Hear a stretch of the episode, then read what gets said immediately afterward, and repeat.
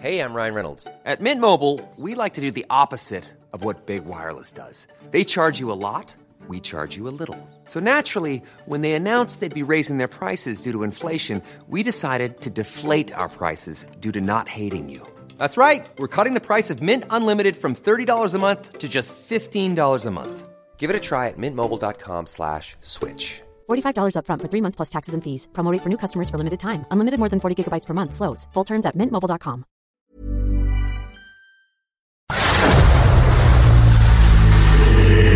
en la llaga. Había una vez un mundo en el que nadie creía. Un país de historias inexplicables. Una nación con personajes asombrosos. Santo Tomás tenía razón. Hay que ver para creer. El México increíble, las verdades que duelen, la voz de los que callan, el dedo en la llaga. Infórmate, diviértete, enójate y vuelve a empezar. El Heraldo Radio presenta El Dedo en la Llaga con Adriana Delgado. Precisamente ahora que tú ya te has ido, me han dicho que has estado engañándome. Y así iniciamos este dedo en la llaga de este viernes 10 de febrero del 2023, escuchando esta canción, culpable o no, para iniciar este fin de semana bailando en la voz de el gran Edwin Luna, la Tracalosa de Monterrey y este maravilloso grupo de Arturo Jaimes y los cantantes. Siempre seguirás doliéndome, y culpable o no, ¿qué le puedo hacer ya? El Dedo en la Llaga. La evidencia es clara. Cuando las mujeres están empoderadas, todos se benefician. Y es que empoderar a las mujeres en la vida económica y en todos los sectores es central para construir economías fuertes, establecer sociedades más justas y estables, alcanzar objetivos acordados internacionalmente sobre desarrollo, sostenibilidad y derechos humanos, mejorar la calidad de vida de las mujeres, hombres, familias y comunidades, e impulsar las operaciones y metas empresariales. Y es por eso que platiqué con Blanca Gómez Morera, CEO de Publishing and Films del grupo Expansión, sobre este gran evento que organiza y coordina el grupo Expansión Mujeres Summit 2023, Acelerar el Futuro. En la Llaga. En el Hotel Four Seasons de la Ciudad de México se están reuniendo empresarias, directoras generales en compañías nacionales e internacionales y líderes en distintos ámbitos que están participando en este gran evento Expansión Mujeres Summit 2023. Y tengo en la línea a Blanca Gómez de Grupo Expansión. Blanca, ¿cómo estás? Muy bien, Adri. ¿Cómo estás tú? Muy- Gracias por la entrevista. No, gracias a ti. Oye, qué interesante esto. Tú eres una mujer con una gran experiencia en medios de comunicación y además lo tengo que decir en este micrófono, una mujer que siempre apoyas a las mujeres, que además estás en un tema de empoderarnos, de luchar por nuestras causas, Blanca. Pues desde donde se puede de desde donde me toca, Adri, como dices, si tenemos un lugar privilegiado y el mío lo es, porque es el lugar de la visibilización y de la difusión, tenemos que hablar de los temas urgentes que son la inclusión de la mujer en todos los ámbitos de la vida. ¿Nos puedes comentar quiénes están participando? Fíjate, te cuento que hay unas, ¿qué será? Treinta y pico, cuarenta ponentes, eh, casi todas provenientes de nuestra lista de mujeres poderosas de expansión. Son las mujeres que están en la cima dirigiendo empresas en este país importantísimas, importantísimas. Y están también gente de consultorías, gente de recursos humanos, eh, metiéndole análisis y datos para hablar de cuál es la realidad actual de las mujeres en la empresa en México. Adri, que es una realidad muy preocupante, porque si de por sí estamos subpagadas, subrepresentadas en las empresas en este país, después de la pandemia quedamos peor. Así es, o sea, muy complicado porque muchas mujeres, Blanca, tú sabes el esfuerzo que nos toca hacer si tenemos además una familia y tenemos que trabajar. Es muy complicado y muy complejo, pero además, Blanca, la población económicamente activa femenina fue de casi 23 millones de mujeres. No, bueno, las mujeres que trabajamos en México no es una discusión.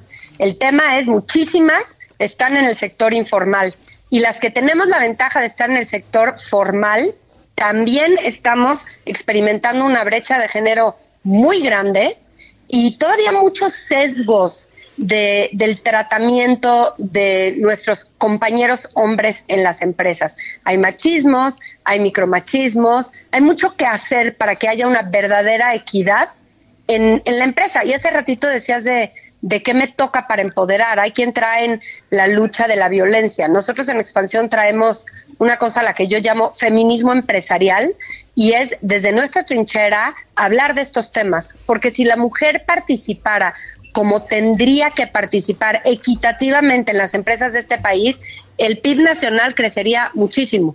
Y, y hay, hay varios estudios que muestran no lo digo yo, ¿no? Lo dicen las grandes consultoras internacionales. La mujer en la cima cambia el ambiente de trabajo para mejor, mejora los rendimientos de las empresas, mejora los resultados de negocio. Es una decisión que cualquiera, hombre o mujer, que la capte, que la entienda y que la vea, tiene que tomar. Entonces, Expansión es una marca de periodismo de negocios, nos toca dar cuenta de esta situación, lo crítica que es y movernos en ese sentido y traer, tenemos la suerte de poder convocar estos mujerones que son ejemplo y testimonio de buenos liderazgos y de cambios impresionantes en la economía de México. Blanca, se están analizando los temas como el camino para ser una mujer poderosa. Y tienes entre las panelistas a María Arisa, a Melanie Devlin, Altagracia Gómez. ¿Qué dicen ellas? ¿Qué les costó llegar? ¿Cómo iniciaron este camino donde dicen yo quiero ser la CEO de esta empresa? La verdad es que pura estrella superpoderosa, o sea, y cuando tratas a todas estas mujeres, todas son increíbles seres humanos, porque parte de lo que tuvieron que hacer para llegar es trabajar el doble tanto en lo técnico, prepararse en lo técnico, como en prepararse en su ser, en su autoestima, en su autoconfianza, en levantar la mano, en romper techos de cristal, en ir contracorriente. Entonces, la verdad es que son mujeres increíbles todas ellas. Muchas no se esperaron dónde iban a estar paradas, pero lo que es conmovedor en el género femenino trabajando es que no hay mujer que llegue a un puesto de poder que no haga algo más por las demás que vienen. Todas, todas abrimos camino todas, de verdad, lo tenemos censado por nuestro ranking, el 86% hace o una mentoría o participa en foros o está en un comité no hay mujer que no haya encontrado una mejor posición y no rompa para las demás que vienen. Así es. Y otra cosa que me llama poderosamente la atención, que es muy importante, es que están participando también los aliados de la causa. Y está, por ejemplo, Francisco Garza, presidente y director de General Motors de México. Francisco Garza. Y varios, varios de ellos. Pero no te creas que tantos varios, Adri. Aquí te cuento con frustración incluso, eh, que lo decía yo en mi, en mi discurso inaugural. Yo le pedí a mi equipo paridad, ahora sí que al revés, que haya número igual de hombres participando que mujeres. No hubo forma, porque yo decía, esto no es un tema de mujeres, se trata de las mujeres en la empresa, pero es un tema que beneficia a todos. Y le pedí yo a mi equipo, traigan el 50% de panelistas, hagan venir al 50% de asistentes. ¿Y qué crees? Imposible todavía se sigue percibiendo como, ah, no, es que esos son temas de mujeres, no nos interesan.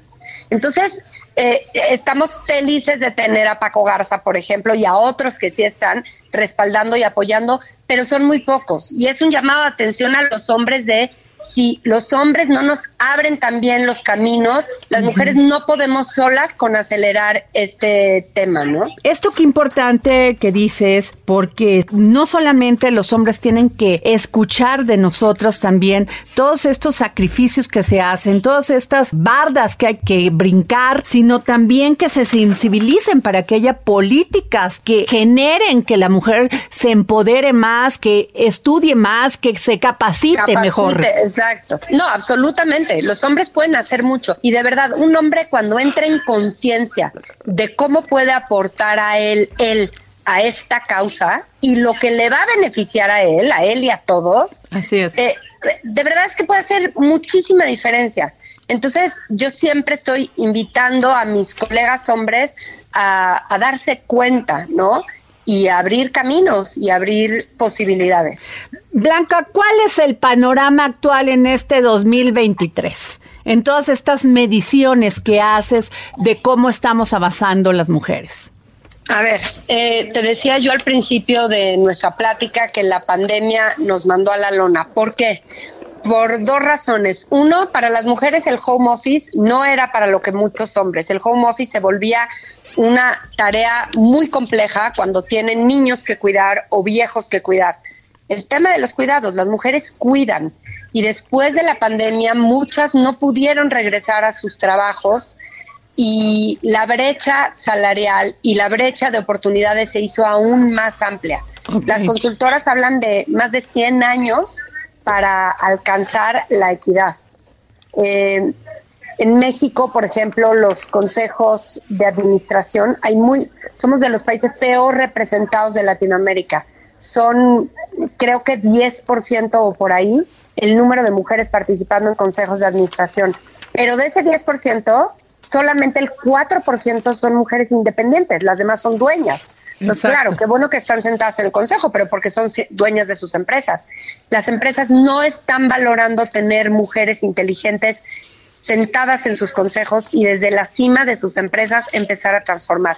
Y si desde la cima no hacemos estos cambios, la realidad no va a cambiar. Entonces, encontramos que hay muchas mujeres estudiando, incluso más mujeres estudiando profesionalmente que hombres, poco a poco metiéndose en rubros que no eran tradicionalmente mujeres, ahí van metiéndose a, mujeres, las mujeres a tecnología, a carreras STEM, pero todavía es muy poquita la representación. Hay mucho sesgo, hay mucho, pues como como mucho prejuicio de para lo que las mujeres son buenas.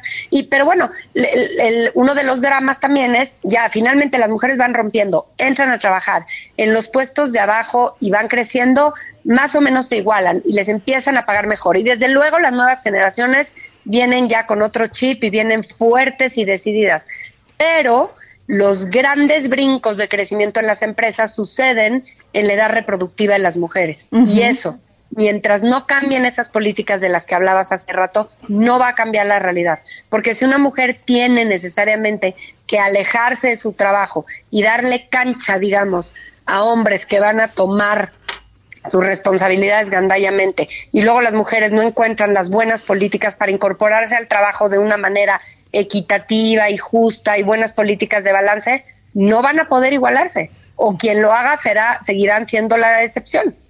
Así es, Blanca, pues no sabes cómo te agradezco no solamente como mujer, como mujer profesionista y profesional en estas tareas de comunicación, también te agradezco mucho que nos estés impulsando a través de estos eventos como este de Expansión Mujeres Summit 2023. Te agradezco yo muchísimo a ti el espacio, a ti también dando espacio a estos temas, son importantísimos y creo que mientras más bola hagamos, más conciencia vamos teniendo y poco a poco se transforma, o no tan poco a poco, más rápido de lo que queremos que se transforme esto. Muchas gracias, Blanca Gómez. Igual a ti, Adriana, un beso. El dedo en la llaga. Y desde Argentina y en exclusiva para el dedo en la llaga del Heraldo Radio, Hernán Melana, filósofo y escritor que hoy nos habla sobre Nicolás de Cusa, Dios como la unión de los opuestos. Filosofía, psicología, historias con Hernán Melana. Adriana y oyentes del dedo en la llaga, hoy vamos a hablar de Nicolás de Cusa, quien naciera en 1401 y muriera en 1464. Estudió en Heidelberg y Padua vivió en Roma y en Colonia y en 1426 se ordenó sacerdote. Fue un gran pensador y representante de la sede papal en la Iglesia Oriental de Roma y contribuyó al encuentro entre el catolicismo y la Iglesia griega ortodoxa. Nicolás de Cusa distinguía cuatro formas de conocer, la de los sentidos, que es confusa e incoherente, la de la razón, que diversifica y ordena, la del intelecto, que unifica, y la de la contemplación intuitiva, que lleva al alma a la presencia de Dios, alcanzando el conocimiento a través de la unidad de los contrarios. Para Nicolás de Cusa, la unidad suprema es el propio Dios, es la coincidentia oppositorum, es decir,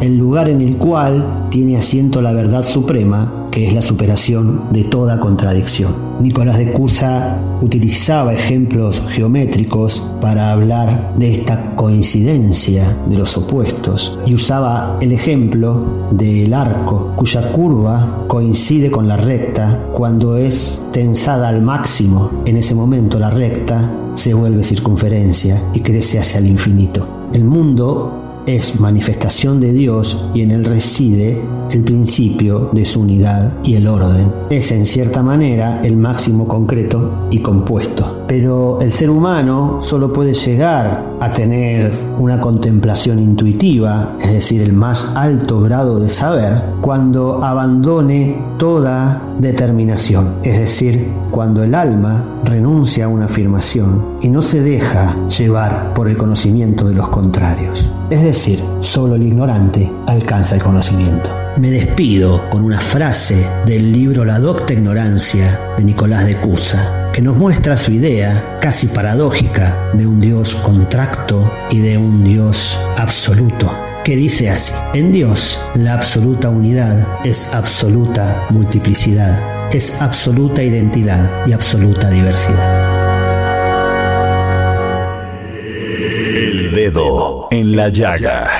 El escritor Salman Rushdie reaparece meses después de haber sido apuñalado cuando daba una conferencia. Y es que recuerden que este escritor había sido amenazado en 1989 por el ayatollah Khomeini que lanzara una advertencia contra él por sus alusiones al profeta Mahoma en el libro Los versos satánicos. Y tengo en la línea a nuestro querido Erra Chabot, periodista y analista político, económico y de temas internacionales, para hablar de este último lanzamiento la novela Ciudad Victoria de Salman Rushdie. Gracias, Erra. Gracias a ti, Adriana. Buenas tardes y buenas tardes a tu auditorio. Pues, ¿cómo ves recuperado Salman Rushdie?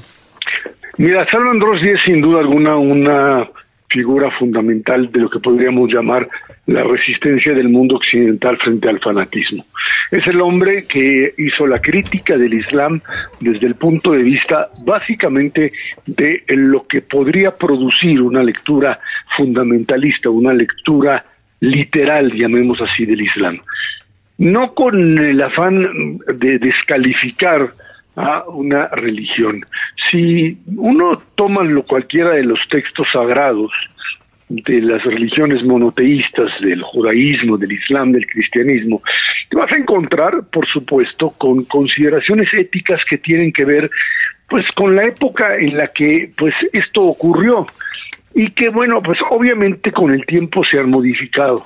Rushdie lo que ha hecho durante todo este tiempo es entrar de lleno en aquellas áreas, en aquellos espacios del mundo islámico que de alguna manera al tomar literalmente, al traspasar lo que sucedía en términos de la ética musulmana de principios de la era antigua, eh, lo que hace es diseccionar, romper, cortar y decir esto que hoy se interpreta o que es interpretado por los fanáticos es básicamente un intento de destruir cualquier tipo de civilización. Eso es lo que hace. Y cuando trata de manejar este tipo de creencia o este tipo de cuestionamiento, es lo que recibe desde el punto de vista del mundo musulmán. Es muy difícil para una religión monoteísta eh, aceptar este tipo de crítica, pero en el fondo Rushdie lo que ha hecho es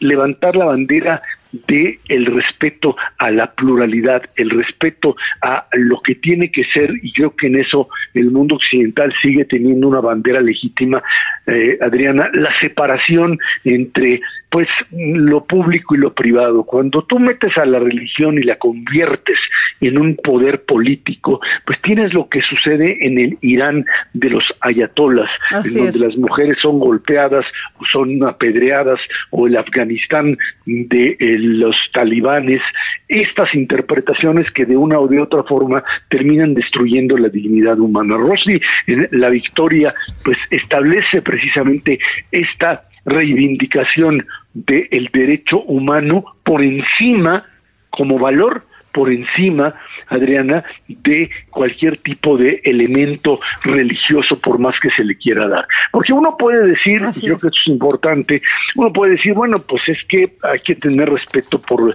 lo que manejan estos textos sagrados, sí, siempre y cuando su práctica no termine destruyendo o eh, alzándose por encima del derecho humano.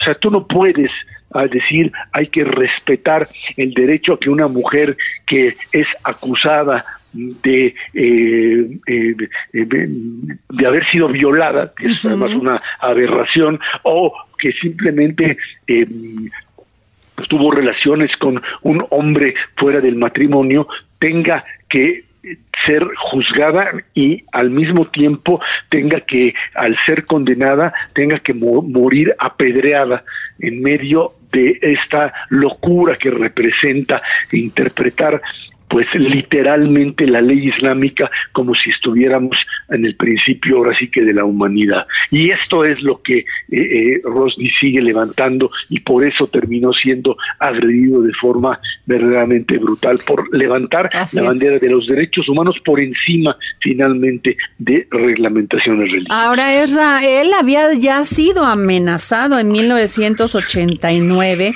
y fíjate en esta entrevista que le da a la revista New York dice este que está resultando muy difícil volver a escribir, no solo por las dificultades físicas, sino también por el bloqueo mental que sufrió en las semanas posteriores al ataque. Y dice, me siento a escribir y no pasa nada, escribo, pero es una combinación de vacío y basura, cosas que escribo y que borro al día siguiente.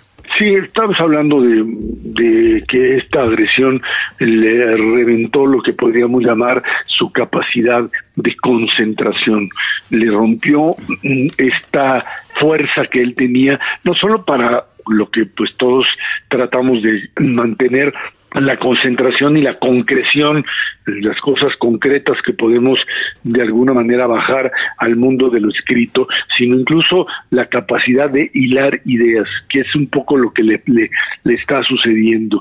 Simplemente expresa, dice, expreso la idea y no la puedo conectar con alguna otra más y por eso terminó rompiendo el texto.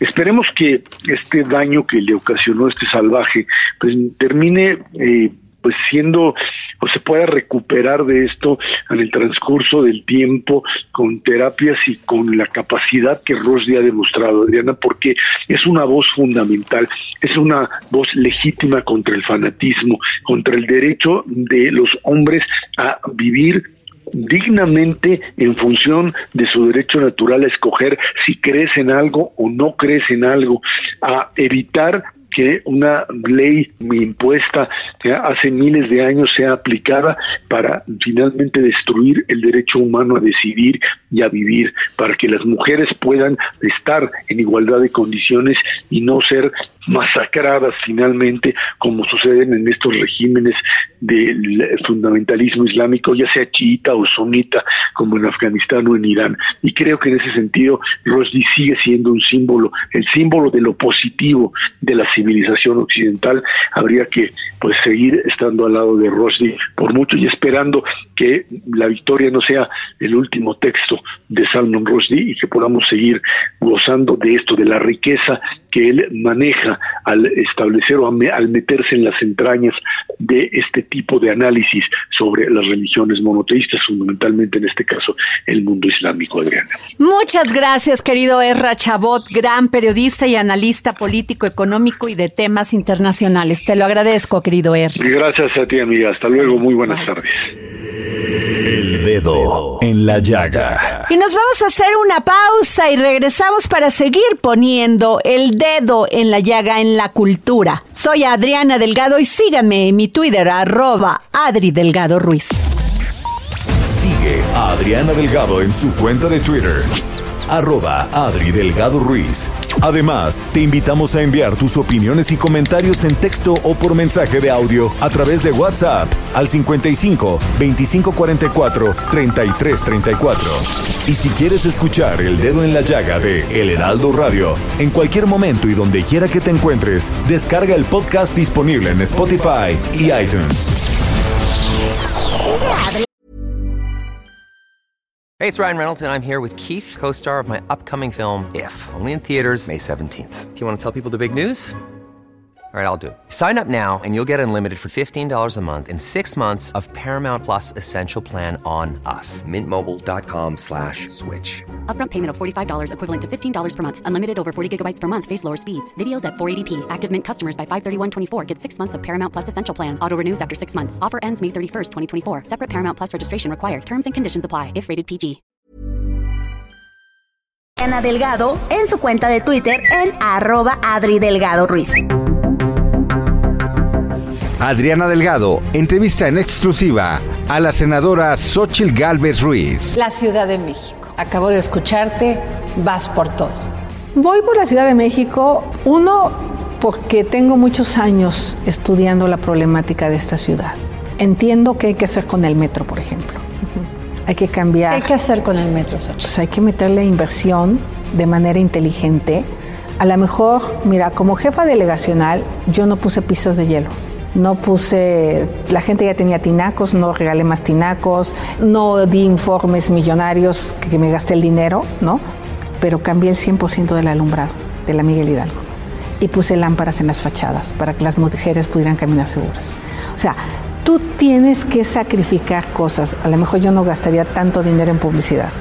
O más bien, yo tenía una partidita así de chiquita en publicidad de Miguel Hidalgo. Yo no gastaría 750 millones de pesos para promover tu imagen cuando el metro tiene. Entonces hay que ver de dónde sacamos dinero para cambiar el sistema de pilotaje automático, para revisar el sistema de comunicaciones y para revisar el sistema de señalización ya, por ejemplo.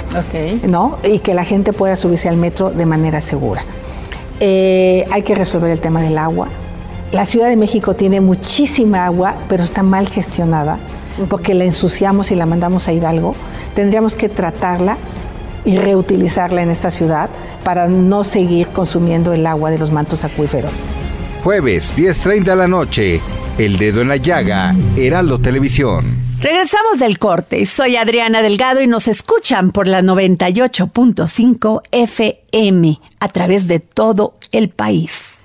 Ustedes recordarán estos perritos que se encontraron en una fosa clandestina del municipio de Zumpango en el Estado de México y que gracias a esta asociación Seres Libres es que pudieron rescatarlos. Tuve la oportunidad de hablar con la activista y rescatista de animales, Yael Ruiz.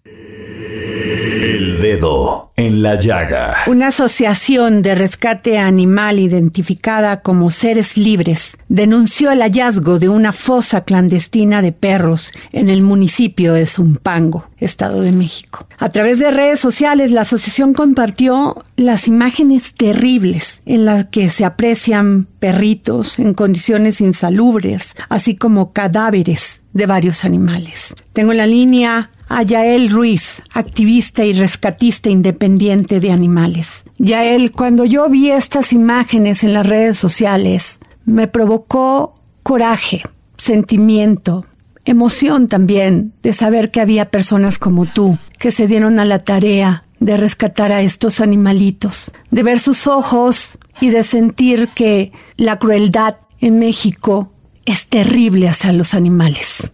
Sí, sí, así es. Este, gracias por la invitación. Un gusto platicar con ustedes y qué bueno que se interesen de esta manera, pues por los animalitos, ¿no? Que tanto nos necesitan y como bien mencionas, eh, es un problema bastante fuerte que día a día se presenta, eh, digo, en la Ciudad de México y se acentúa un poco más en el Estado de México. Yael, ¿cómo es que dieron con este lugar? ¿Cómo es que se dieron cuenta? ¿Cómo llegaron a esta fosa clandestina? Por favor, ¿nos puedes comentar? Claro que sí, mira, eh, pues principalmente mis compañeras de Seres Libres, que a las nueve y media de la noche más o menos, me escriben y me dicen, oye, checa pues Instagram, ¿no? El caso que, acabamos de subir. Eh, ya yo me metía a, ver el caso y pues sí, estaban en Zumpango en una eh, perrera clandestina que albergaba cerca alrededor de 40 perritos y bueno, eh, ellas se, se, enteraron y fueron a visitar el lugar debido a que vecinos de este de este predio denunciaron pues maltrato animal, ¿no? O sea, nos mencionaban el problema que, se estaba suscitando ahí y ya, ya llevaban varios reportes, varias denuncias y pues no acudían las autoridades correspondientes al lugar hasta que pues arriban mis compañeras de, de Seres Libres, eh, piden el apoyo, eh, yo llego como a las diez y media de la noche, y pues sí, una situación bastante lamentable, eh, perritos hacinados, desde cachorros, este, perritas peñadas, perros jóvenes, viejitos, enfermos, o sea, realmente era difícil entender el contexto de este lugar porque, pues digo, eh, muy la gente cuando reporta perritos, pues se van, o sea, son perritos que son, pues, o ya viejitos, o perritos que atropellados, ¿no? Que sí se tienen que eutanasiar, o que ya no tienen solución, o perritos, pues, agresivos, que no me gusta usar esa palabra, pero bueno, este, y en este caso, pues habían hasta cachorros, ¿no? Incluso llegamos y encontramos una mamita con sus cinco bebés eh, de un día de nacidos. Entonces, pues sí fue algo choqueante. Habían eh, más o menos, creo que la fiscalía contó como 12, alrededor de 12, 15 cadáveres de, de perritos que murieron ahí encontramos eh, uno que murió ahí de inanición. Inanición es decir, que no murió de, de, no tener agua, de no tener alimento, estaba el cadáver ya en un estado de descomposición pues bastante avanzado y pues esa jaula estaba cerrada, ¿no? Entonces quiere decir que pues este perrito falleció eh, pues ahí, ¿no? Eh, de inanición y fue, fue bastante fuerte. Y bueno, al final las autoridades pues asistieron. Siempre se tiene que usar este tipo de presión en las redes sociales para que hagan caso, para que asistan, que espero que sea algo que vaya cambiando poco a poco, ¿no? Que se destine más presupuesto para este tipo de, dependencias, ¿no? Que, que tienen una ardua labor, ¿no? Y que a veces eh, o, o es por omisión o a veces es porque realmente pues desgraciadamente no les importa, ¿no? Los animales. Entonces, al final, pues sí, sí asistieron al, al predio,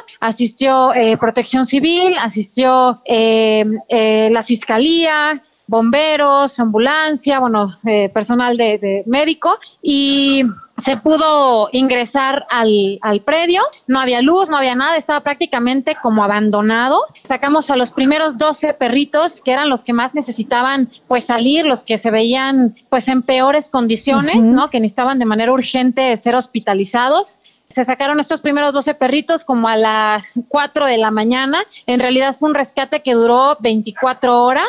Eh, 6 de la mañana llevamos estos perritos con otra asociación amiga y compañera muy querida que hace una labor increíble, Adopta MX, Ana Mari. Nos recibió esos primeros 12 perritos en mal estado. Una se quedó pues internada en el hospital y posteriormente a las pocas horas, o sea, a las 9 de la mañana, ya estábamos de regreso pues en el estado, en Zumpango, para sacar a todos los demás perritos y llevarlos al centro de rescate de Valle de Chalco. Yael, cuando llegan a este predio, ¿alguien las recibe?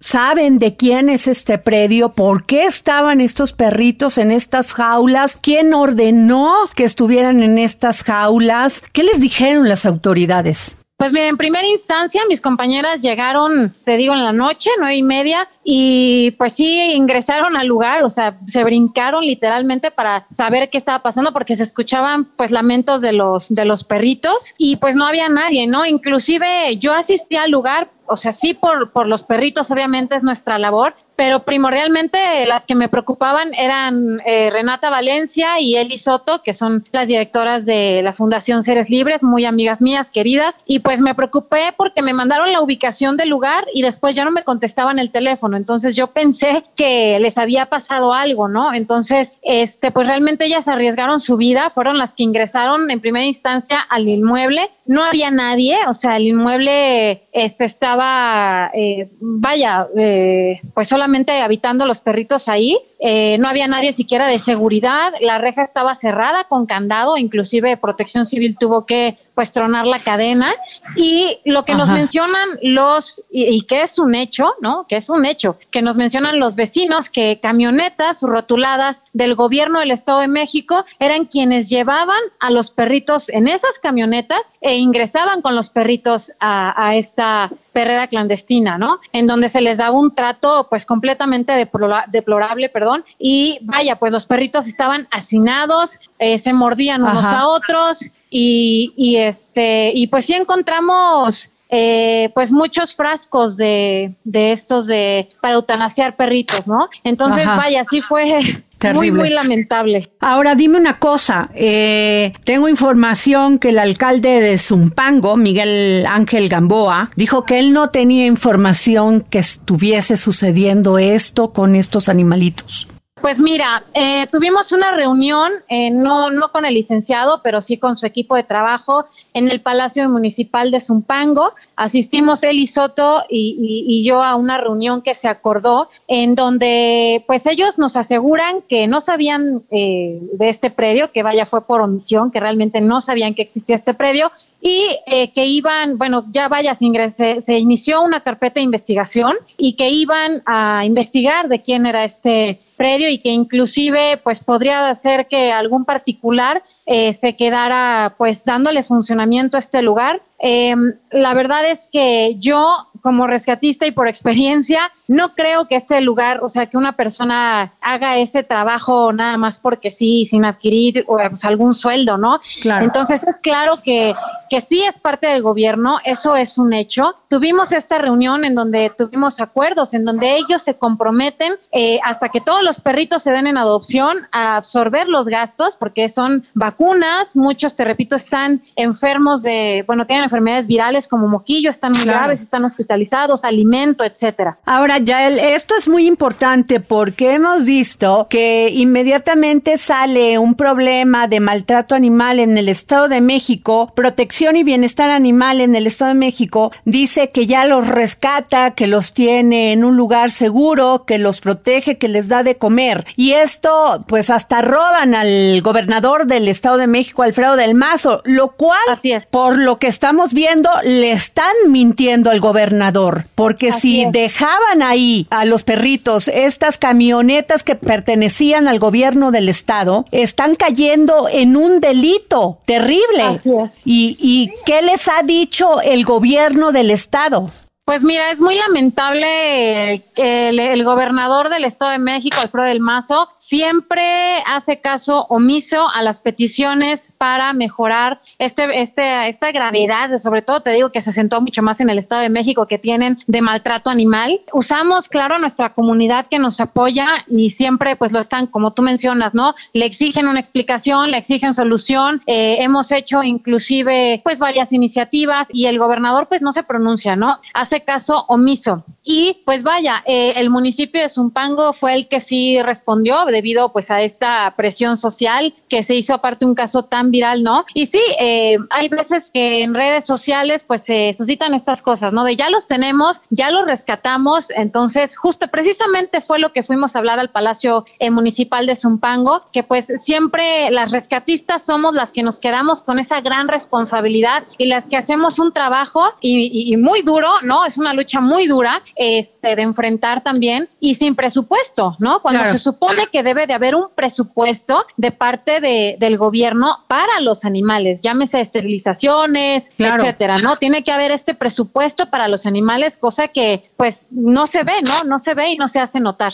Claro, pues desde estos micrófonos hacemos un llamado urgente al gobernador Alfredo del Mazo por estos casos de violencia contra los animales, contra los perritos, contra las perritas. Gracias, Yael, porque gracias a tu participación, a tu bondad, a tu humanidad y a las integrantes de Seres Libres es que pudieron rescatar a estos perritos. No, hombre, pues muchísimas gracias a ustedes. Eh, les repito, es muy importante que todos como comunidad colaboremos y pongamos nuestro granito de arena para terminar con esta violencia. Muchas gracias, Yael Ruiz. A ustedes, hasta luego.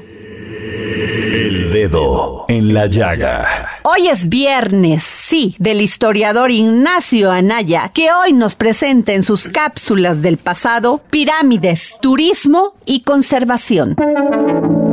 Cápsulas del pasado con el historiador Ignacio Anaya.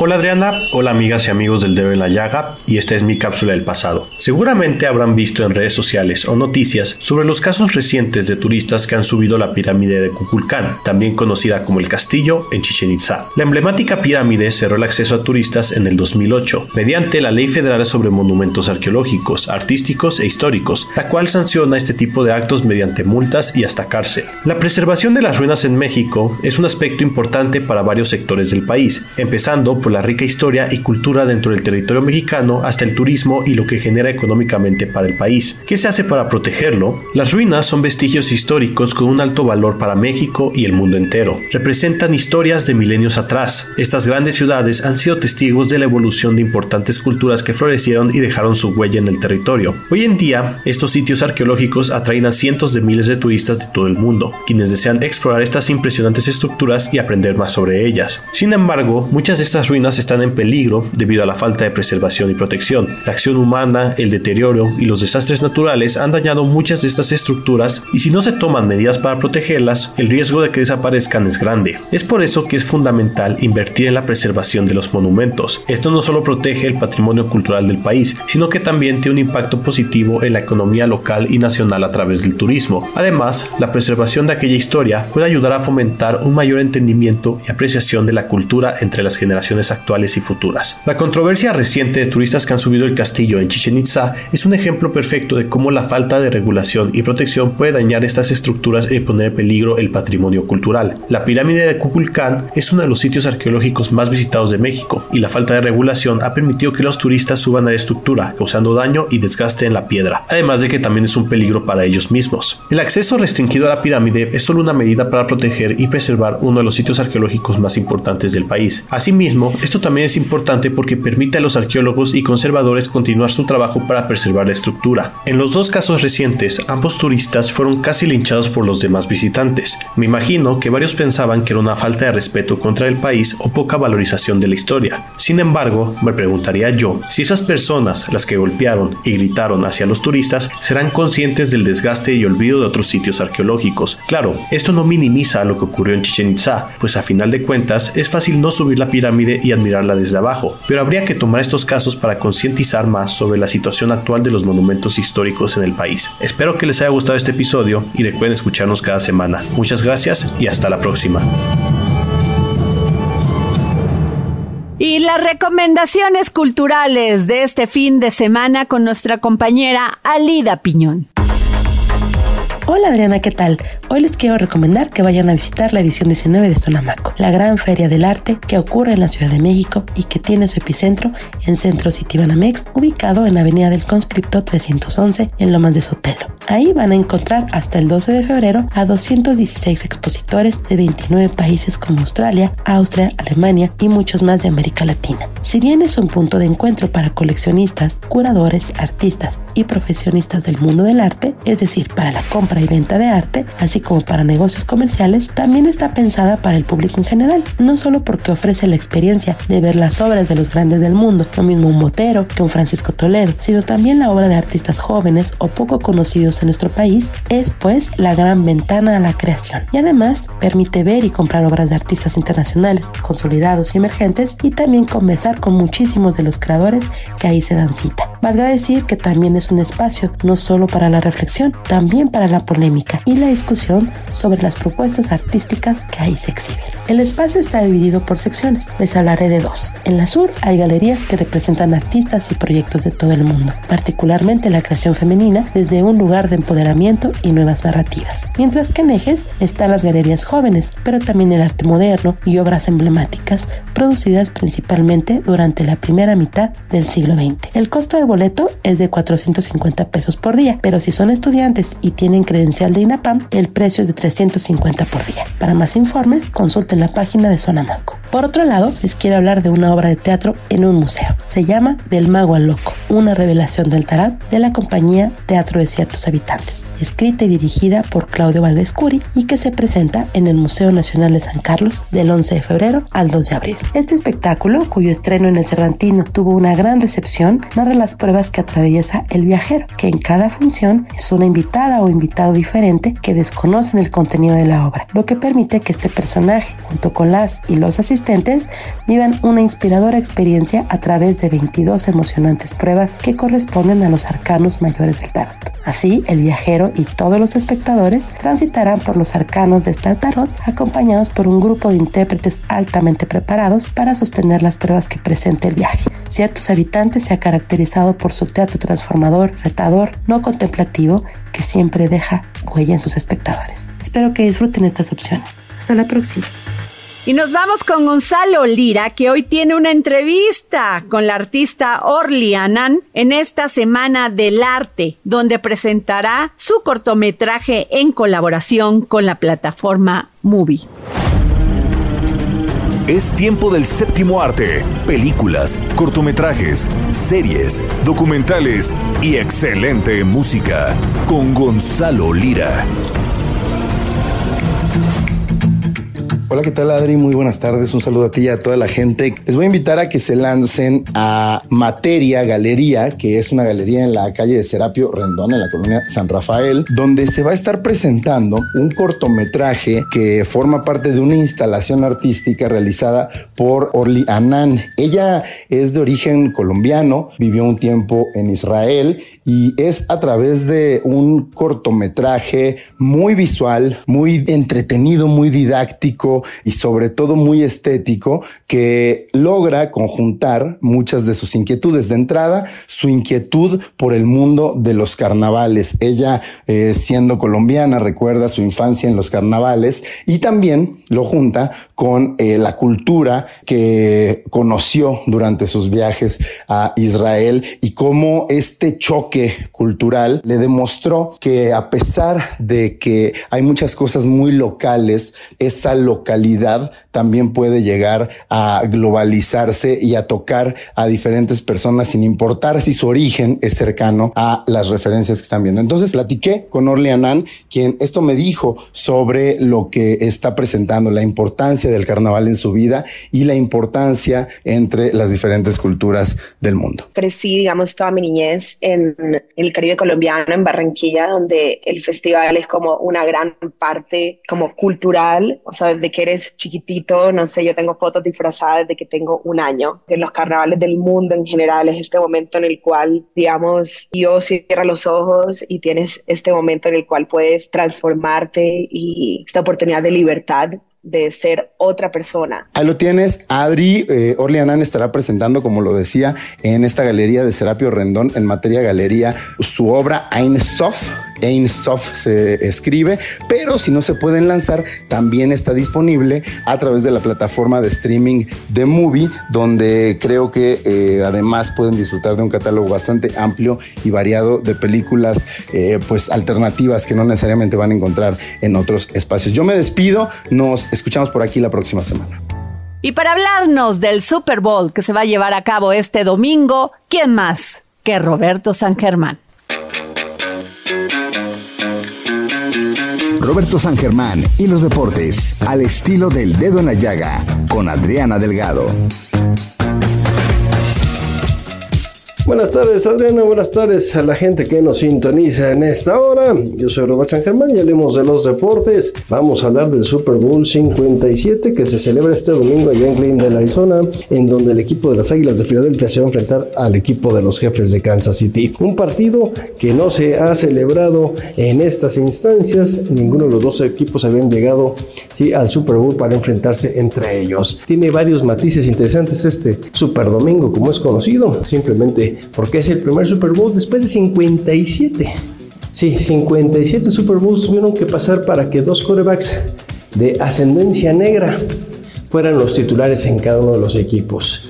Ya veremos a Jalen Hurts con el equipo de las Águilas de Filadelfia y también al señor Patrick Mahomes del equipo de los jefes de Kansas City. Dos quarterbacks que salieron de las prepas de allá de Texas.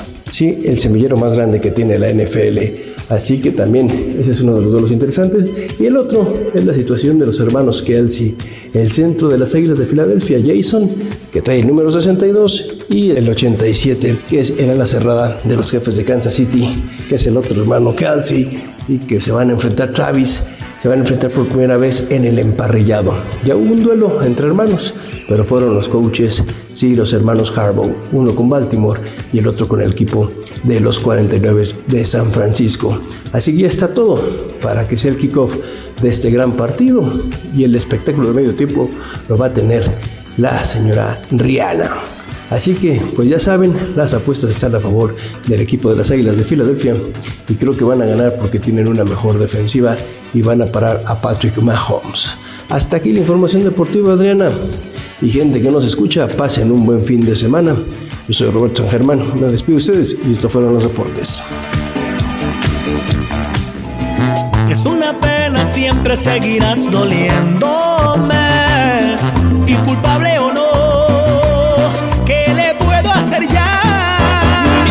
Muchas gracias por escucharnos, pero sobre todo muchas gracias por permitirnos entrar en su corazón. Tenga usted un gran fin de semana. Convénceme, miénteme con un beso que parezca de amor. Necesito quererte,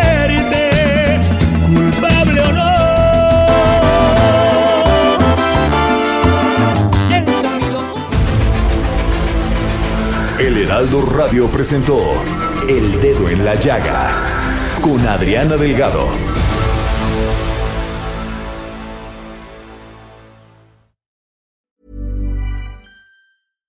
When you make decisions for your company, you look for the no-brainers. And if you have a lot of mailing to do, stamps.com is the ultimate no-brainer. It streamlines your processes to make your business more efficient, which makes you less busy. Mail checks, invoices, legal documents, and everything you need to keep your business running with Stamps.com. Seamlessly connect with every major marketplace and shopping cart. Schedule package pickups and see your cheapest and fastest shipping options from different carriers. With rates up to 89% off USPS and UPS rates. And with the Stamps.com mobile app, you can take care of mailing and shipping wherever you are. Make the same no-brainer decision as over 1 million other businesses with stamps.com. Sign up with code program for a 4-week trial plus free postage and a free digital scale. No long-term commitments or contracts. That's stamps.com. Code program.